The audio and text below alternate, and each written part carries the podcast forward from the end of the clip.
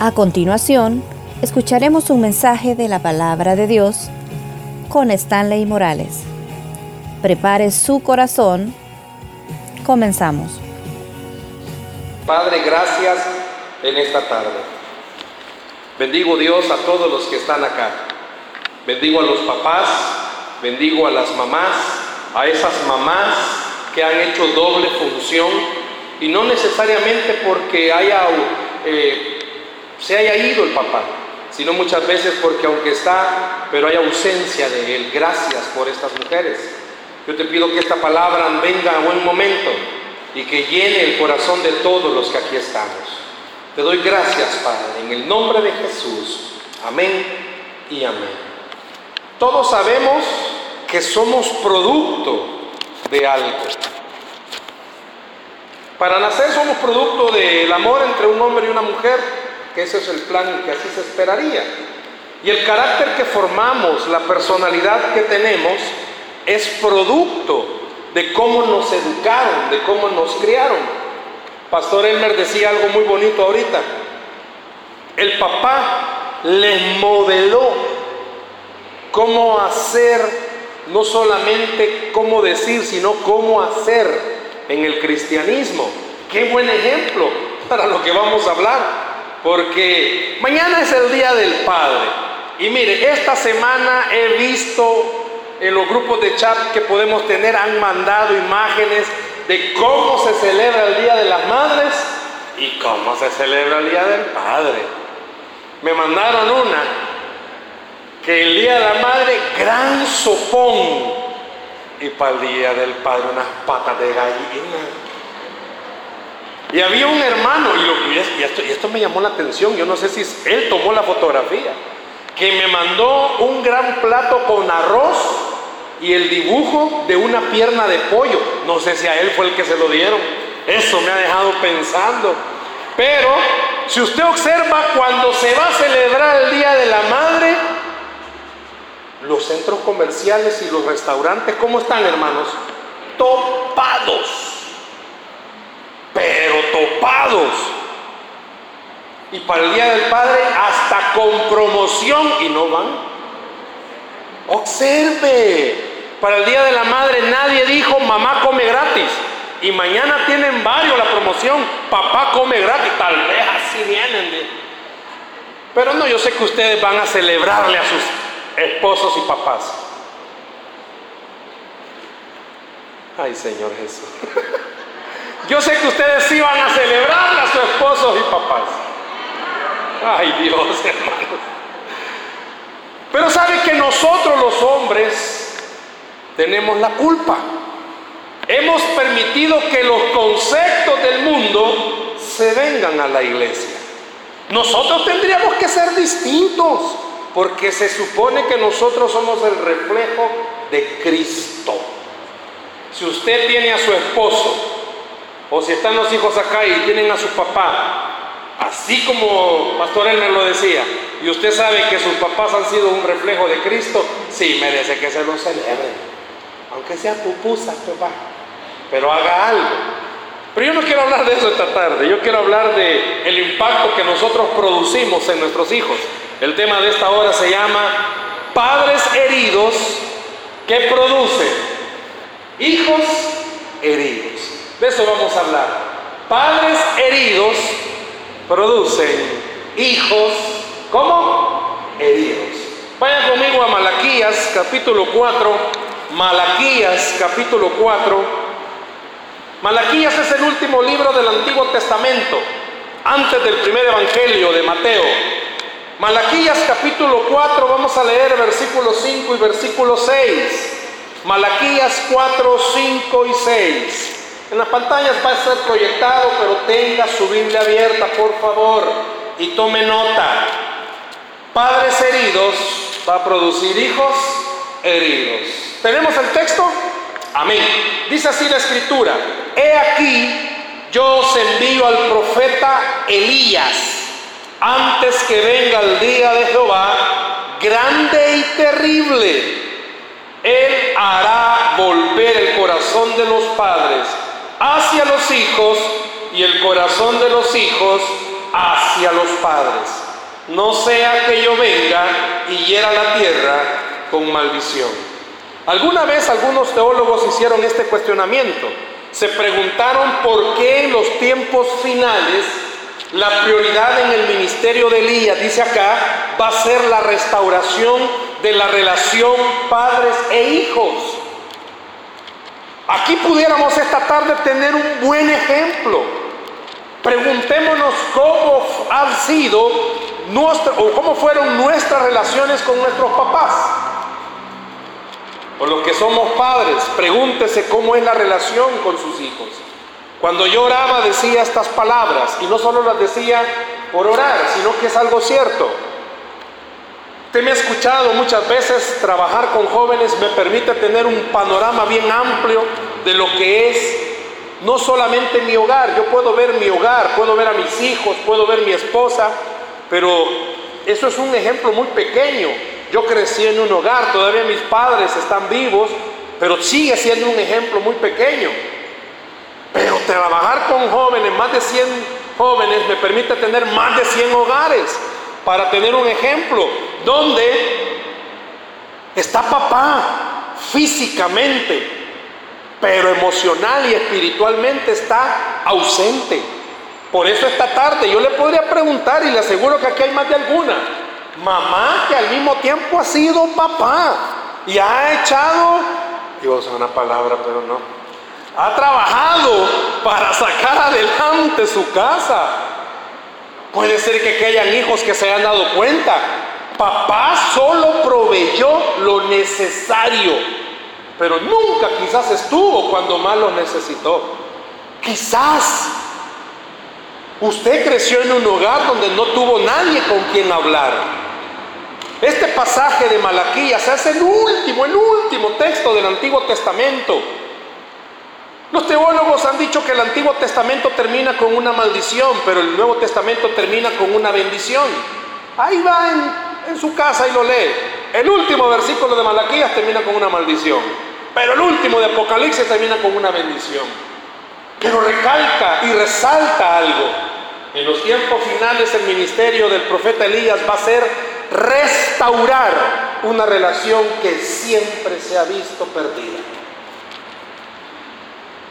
Yo me pregunto en esta tarde, todos los que estamos acá, ¿cómo fue el hogar donde nosotros, nos, donde nosotros crecimos?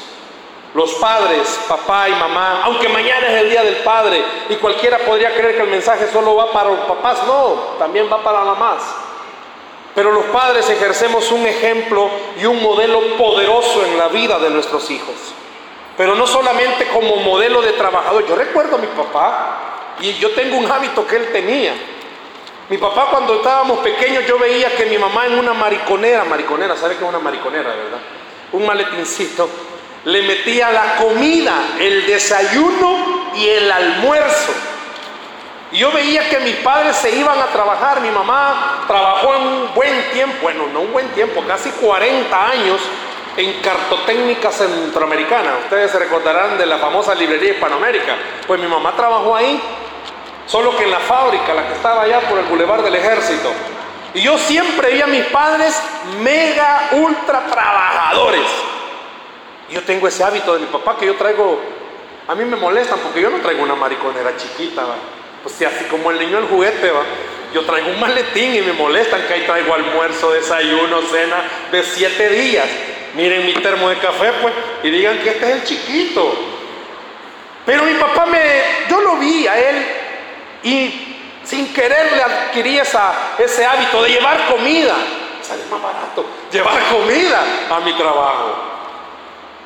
Pero ellos se preocuparon, eh, ambos procuraron que nunca hiciera falta nada de lo básico en mi casa, en la mesa. Pero yo no recuerdo haber tenido un momento de plática con mis padres, que ellos me hayan preguntado, ¿cómo estás? ¿Cómo te sentís? ¿Tenés algún tipo de problema? En aquellos entonces eh, la gente le llamaba molestar, pero el bullying siempre ha existido. Y como yo era bien gordito, a ver por qué, yo era chiquito y gordito, a mí me... No, no le voy a decir cómo me decían porque no me va a molestar. A mí me decían bolsa de agua. Que Dios los perdone a los que están riendo. A mí me decían bolsa de agua. Y cada vez que había torneo de fútbol, ¿quién se va a llevar a bolsa de agua? Yo, yo era el típico que ni rifado que querían que yo jugara. Yo crecí con eso y nunca mis papás me preguntaban, ¿por qué te pones así cuando vienen los torneos? A mí no me gustaba. Y comencé a crecer en ese ambiente. ¿Por qué cree usted que dice la Biblia que en los últimos tiempos el profeta Elías se va a dedicar a la restauración de la relación padres e hijos? Porque habemos muchos quizás que crecimos en un hogar o estamos en un hogar donde hay muchas cosas que nos han herido. Y eso se está reproduciendo en nuestros hijos. Nuestros hijos ven cuando discutimos. Nuestros hijos ven cuando peleamos. Nuestros hijos ven cuando hay noches en las que usted duerme con el chucho y no porque lo ame. Nuestros hijos saben que algo está pasando porque no es normal que mi papá no esté llegando temprano o que mi mamá llore muy seguido. Nuestros hijos saben que no es normal que algo esté pasando. Y nosotros creemos que con no hablar no se va a saber nada.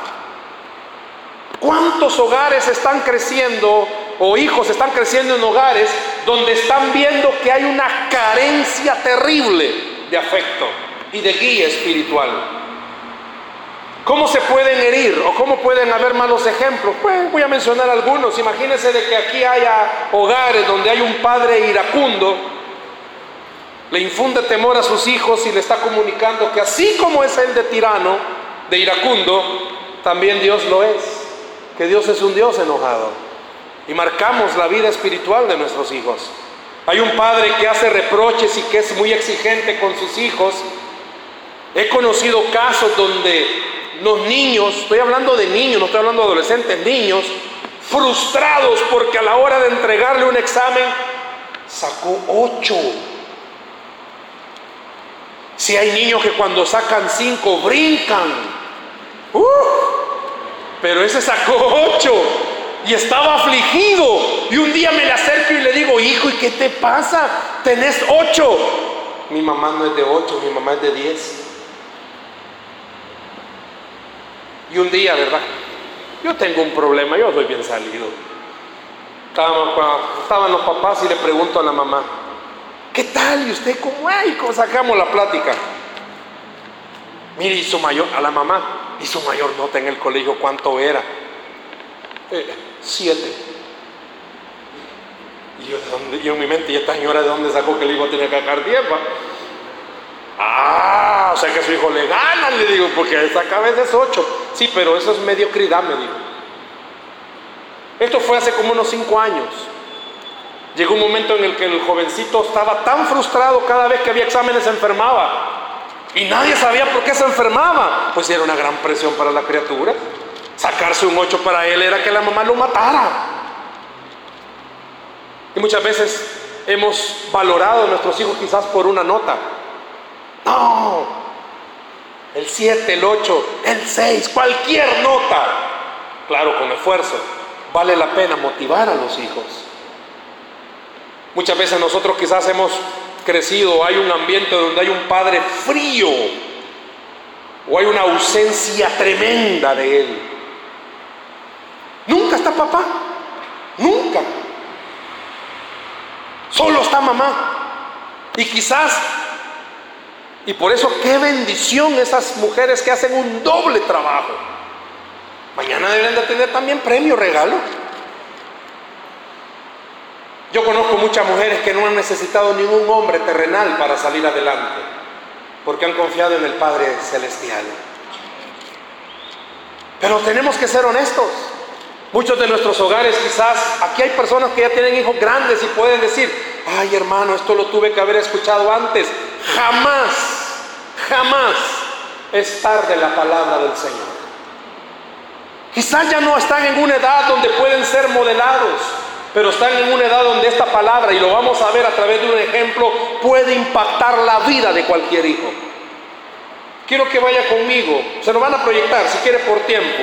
Segundo de Reyes, le van a proyectar este texto. Capítulo 22, verso 1 y 2. Léalo conmigo despacito y con buena letra. ¿Qué dice? Cuando Josías comenzó a reinar era de ¿cuántos años? Y reinó en Jerusalén 31 años. El nombre de su madre fue Gedida, hija de Araí, de Buscar. E hizo, y aquí me encanta esta parte, el versículo 2, e hizo lo recto ante los ojos de Jehová, y anduvo en todo el camino de David su padre, sin apartarse a derecha ni a izquierda. Deténgase ahí. ¿Verdad que hasta ahí es bonita esta historia?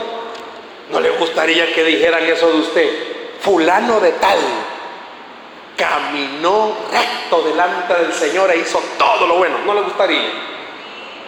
¿Quién no le gustaría que sus hijos estuviesen ahí? Bien bonita esta historia, ¿verdad? Pero sabe que si solo la dejamos ahí, la historia está incompleta, hermanos. ¿Sabe quién era Josías?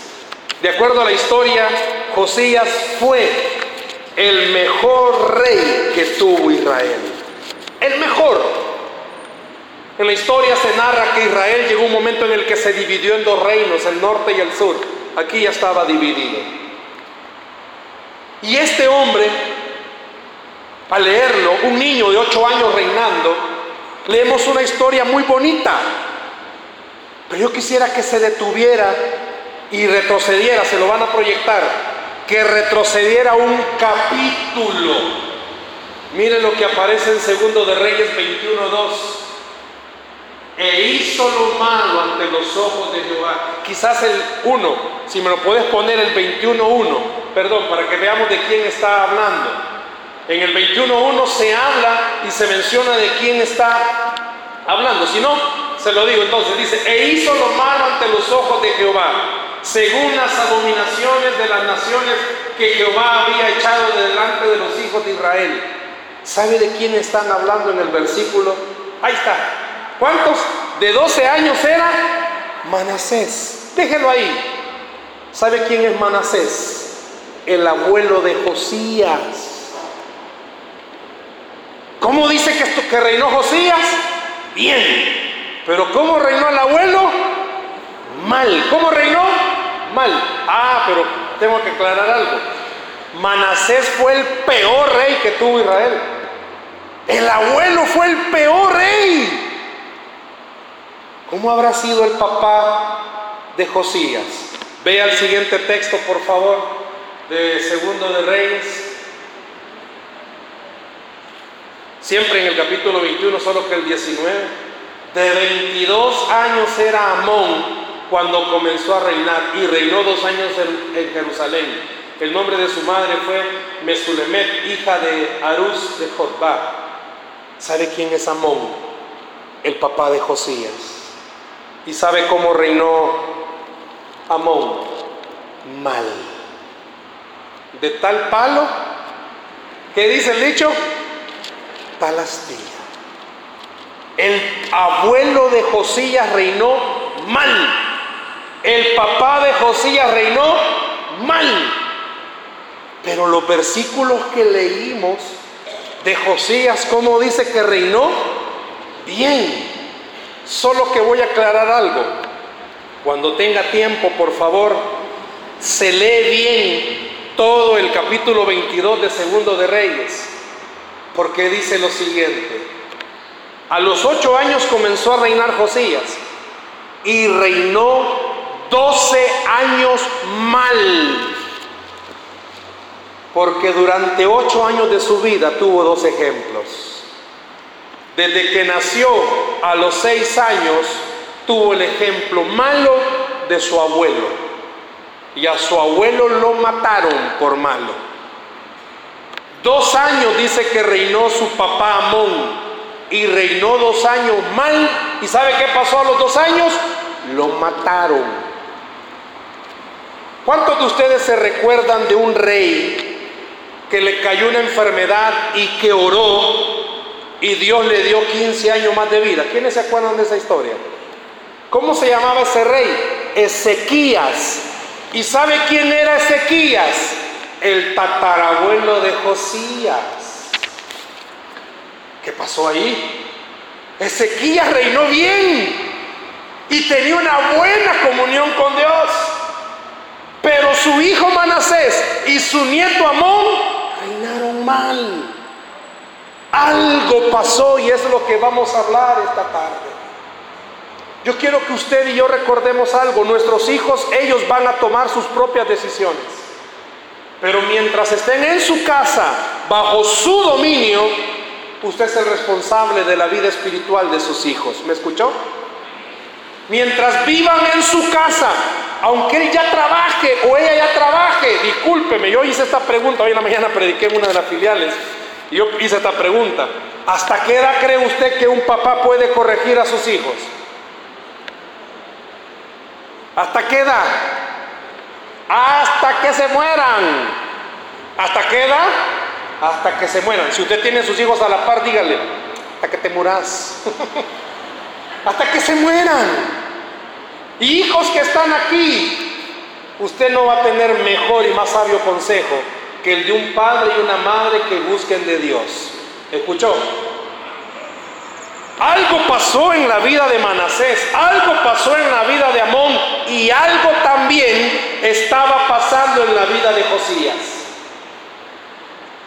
¿Sabe que usted y yo podemos herir moralmente a nuestros hijos? ¿Podemos herir emocionalmente a nuestros hijos? Muchas veces ni siquiera nos hemos preguntado, ¿conoce usted jovencitos o chicos que son bien problemáticos? Algunos por buen salvadoreño en zafada, como decimos, usamos esta frase, es que a la mamá salió. Y la mamá le responde, no, a la tuya. Y al final las pobres suegras son las que terminan pagando. Sabe que usted y yo tenemos una gran responsabilidad. Fuimos escogidos por Dios para ser los guías espirituales de nuestros hijos. Y mientras nuestros hijos estén vivos, usted tiene una gran responsabilidad.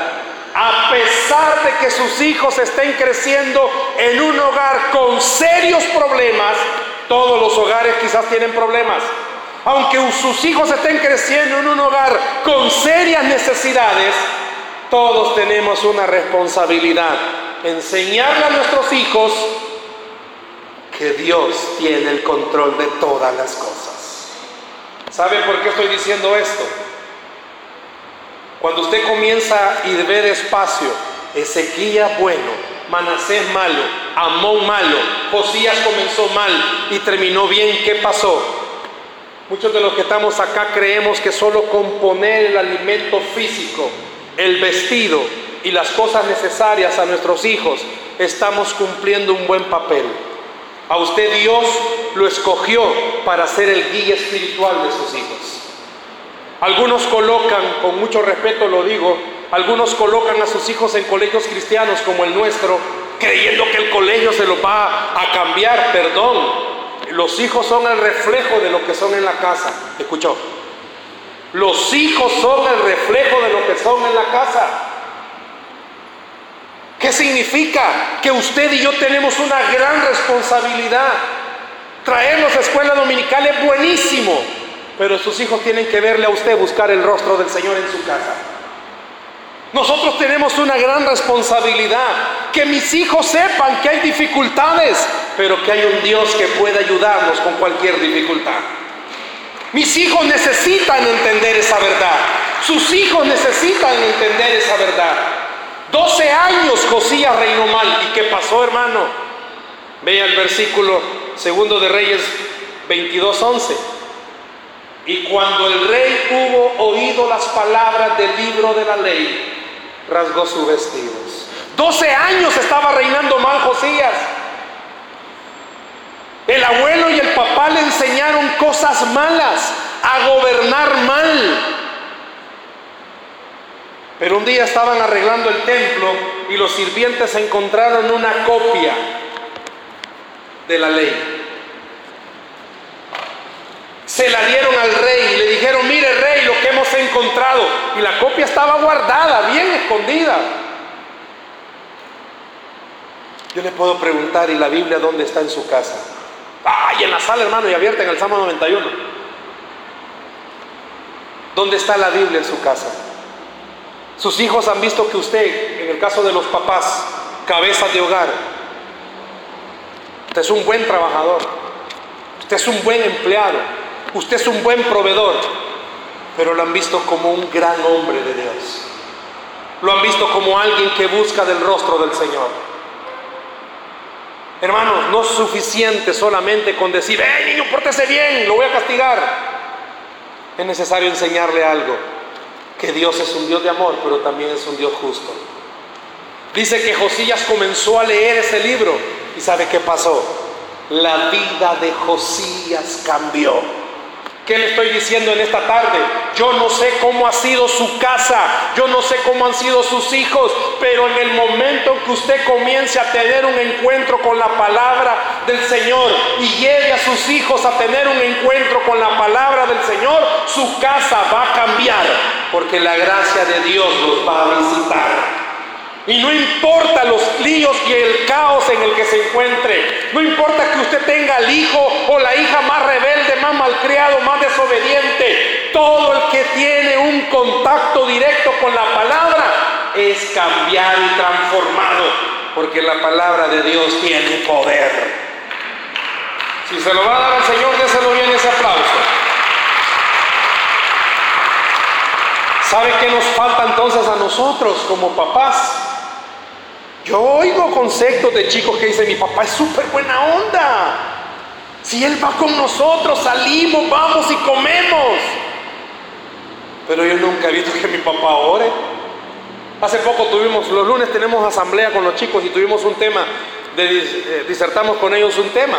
Y estaban en grupos y el tema era, ¿cómo puedo honrar a mis papás? Y una de las cosas que veíamos era que muchas veces los chicos dicen, mi papá es buena onda, siempre que me da dinero, ¿Y cómo es el tiempo de Él para escucharte? Y hubo uno que me dijo, ah, y que los papás tienen que escucharlo a uno. ¿Cuántos crecen sin eso? ¿Cuándo fue la última vez que usted entendió? Si usted no lo escucha, el diablo y el mundo sí lo quiere escuchar. ¿Me oyó? Si usted no lo aconseja, el diablo y el mundo se lo quiere aconsejar. Hermanos, en el mundo sobra gente que quiera darle amor a sus hijos y un mal amor. ¿Por qué cree que hay tanto joven perdido en la calle? ¿Por qué cree que hay tanta gente mala en la calle? Porque la calle les enseñó a ser así. Y vienen muchas veces de hogares heridos, no necesariamente porque vieron golpes físicos, hubo ausencia. Y nuestros hijos se refugian en esas cosas. Póngase a pensar si Dios esta tarde le está diciendo a usted, estás a tiempo de cambiar el futuro de tus hijos. El tiempo que usted invierta escuchando a sus hijos, sabe que es un tiempo que va a garantizar que sus hijos van a tomar buenas decisiones. Eh, Josías en algún momento le pudo haber preguntado a su abuelo, ¿por qué son malo? Así hay que gobernar, hijo. Quizá Josías le preguntó un día a su papá Amón, ¿por qué eres tan malo? Ya tenía ocho años. Porque así hay que gobernar, hijo. ¿Cómo han aprendido sus hijos a crecer espiritualmente? La iglesia es poco lo que les puede dar. El colegio es poco lo que les puede dar. Pero lo que usted puede sembrar espiritualmente en sus hijos es grande.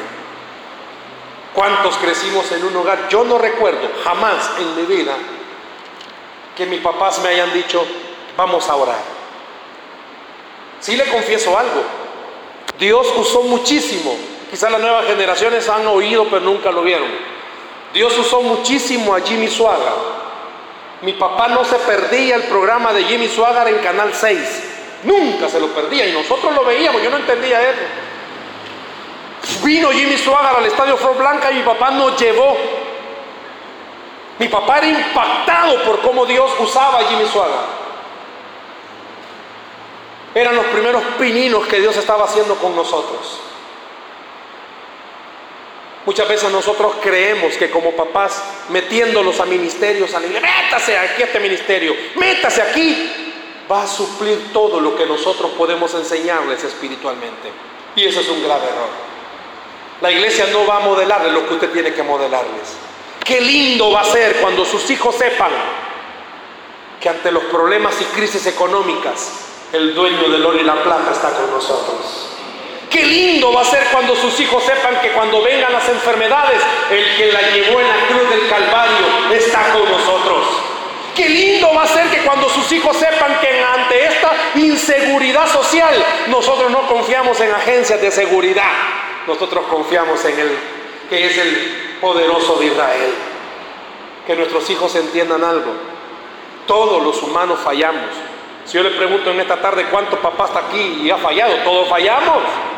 Llegamos cansados del trabajo y le gritamos. Quizás hay algún esposo que se graduó y se volvió licenciado en, no sé, que es pésimo. Toda la vida contesta bien turbio. Y sus hijos ya lo pueden, que usted contesta turbio.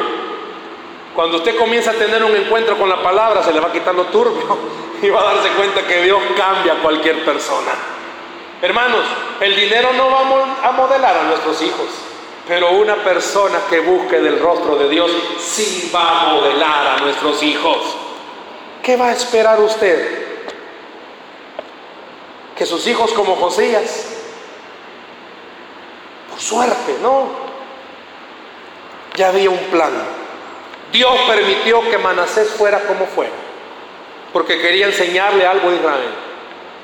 Dios permitió que Amón fuera como fuera, porque quería enseñarle algo a Israel. Dios ha permitido, hermano, que usted y yo fallemos como papás, porque algo ha querido hacer. Pero al ver el ejemplo de Josías, que tuvo un encuentro con la palabra, Dios nos enseña esto. Nunca Dios pierde el control. Dios no ha perdido el control de su casa. Si aquí hay mamás que les ha tocado salir solas adelante, Dios no ha perdido el control. Si aquí hay hijos que han visto la ausencia quizás de ambos o malos ejemplos, Dios no ha perdido el control. Algo ha querido enseñar. Y quizás una de las cosas que ha querido enseñar es que el único que puede pelear por nosotros se llama Cristo Jesús. El único que puede ayudarnos se llama Cristo Jesús. Puede dejarte padre y madre, dice, pero yo no te voy a dejar, dice el Señor. Póngase a pensar cómo ha crecido, cómo están creciendo nuestros hijos. ¿Qué heridas hemos causado? Yo me pongo a ver, ya se lo he contado también. Yo no entendía cuando chiquito me llevaban a cortarme el pelo. La que nos cortaba, bueno, la que, la que nos cortaba, la que todavía me corta el pelo. Esa señora es eterna, yo no sé si ella tomó la fuente de la juventud. Todavía me corta el pelo. Y yo cuando estaba chiquito me llevaban y me sentaba y me miraba yo no entendía por qué le decía a mi mamá, este niño ha de ser bravo. Yo me ponía a pensar, chiquito va, esta señora quizás llega a la casa, porque eso ya era bravo. Y un día le preguntó a mi mamá, ¿y usted cómo sabe que este cipote es bravo? Ay, mira el gran remolino que tiene en la cabeza. Yo creo que habemos varios aquí que tenemos huracanes en la cabeza, hermano. Yo tengo mal carácter. Yo lo reconozco que es una de las áreas donde Dios eh, trabaja en mí. Aunque usted me vea chistoso, bayunco, no va a decir amén, y que me río, yo tengo problemas de carácter.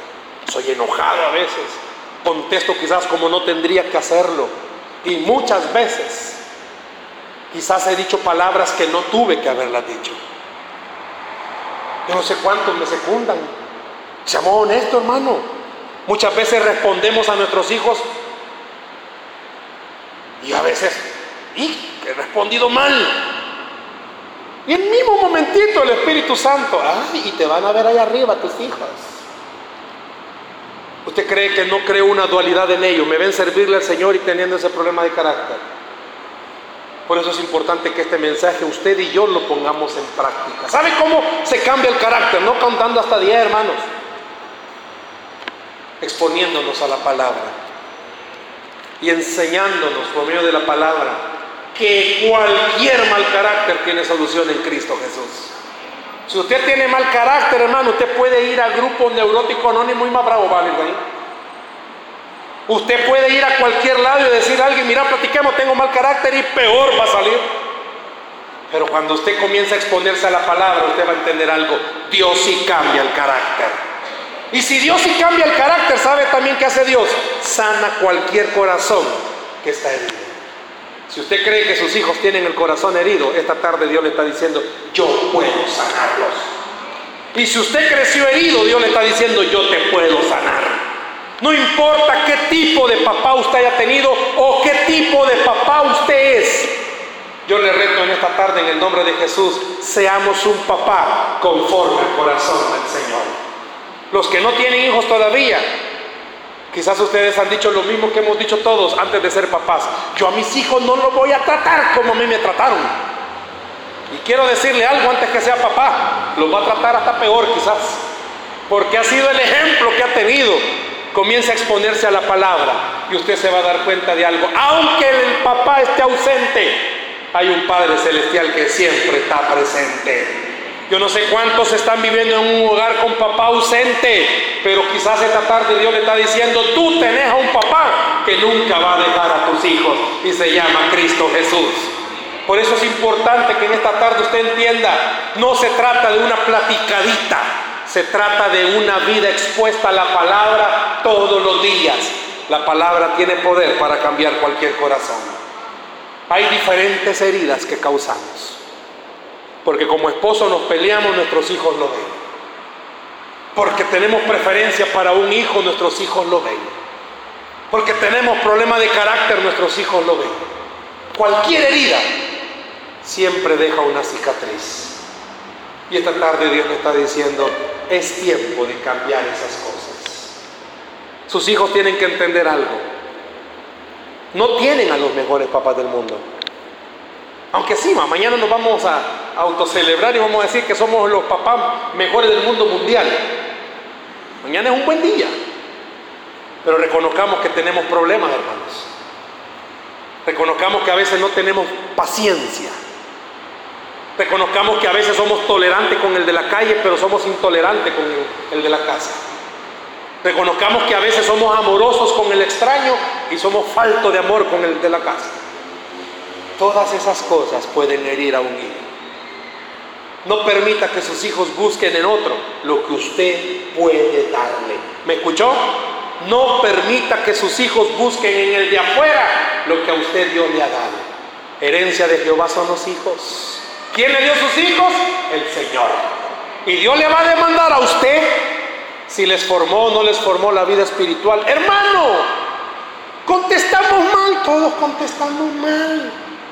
A veces usted está tan ocupado, tan ocupada enterándose de los chambres del mundo en el teléfono, que no le prestó atención a sus hijos y les contestó, espérate que estoy ocupado, para que más tarde usted publique una foto diciendo, por ellos todo por ellos hasta mi vida. Saben que son cosas que hieren a nuestros hijos. Pero hoy esta tarde Dios le está diciendo a usted, ¿por qué no hace lo de Josías? Y cuando el rey hubo oído las palabras, usted no las va a oír. Usted se va a ir y las va a leer. Y va a enseñarle Dios que a pesar de haber tenido Josías 12 años mal, Dios lo cambió. No importa cuánto tiempo tenga usted de ser papá, Dios puede cambiar lo que ha hecho hasta el día de hoy. La palabra tiene poder. ¿Sabe por qué tiene poder la palabra? Porque aquí está usted esta tarde, hermano. A usted la palabra lo ha cambiado. Si pudiéramos preguntar quiénes de ustedes rehuían buscar de la iglesia y vienen, ¿dónde está? En el grupo de matrimonios tenemos un hermano que él creció y se formó en la vida militar y una vez dijo, Nunca un, cristiano lo había hecho sentarse a oír la palabra. Ahí lo tenemos los viernes sentado oyendo del Señor. Sigue renuente en muchas cosas, pero ahí está sentado. No ha sido el hombre el que lo cambió. El Espíritu de Dios tiene poder.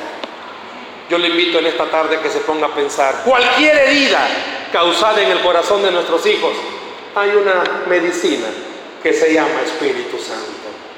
Sus hijos están en una edad donde no quieren de nada del Señor, yo tengo un hijo, bueno, con mi esposa tenemos un hijo de casi 19 años, ese baboso. A veces vive en su mundo, música, se ríe solo, a veces me da miedo cuando pero ya veo que tiene los audífonos. Y ahí está en su mundo. Y a veces usted está en una lucha porque le está hablando a su hijo y su hijo bien el audífono. No quiere nada del Señor. Ahí está en su mundo, pero allá está arriba sirviendo en tierra de promesas. Y no ha tenido un buen ejemplo quizás de carácter de su papá. Pero ha visto que su papá, chueco, no va a decir amén, ni vos tampoco, amor.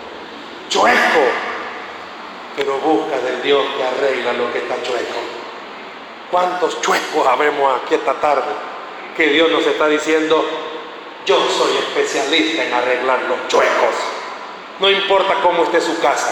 Esta tarde Dios le está diciendo, invítame y mi gracia te va a visitar. Y cuando visita la gracia de Dios, ¿sabe qué pasa? Cosas extraordinarias comienzan a suceder. Cosillas cambió. Yo le invito esta tarde que se ponga a pensar en el nombre de sus hijos. Sus hijos también van a cambiar. ¿Por qué? Porque dice la Biblia que al que cree, todo le es posible. Denle un aplauso al Señor, por favor, en esta tarde. Padres heridos va a producir hijos heridos. Pero usted y yo podemos hacer un cambio esta tarde. ¿Por qué no cierra sus ojos ahí donde está? Por favor.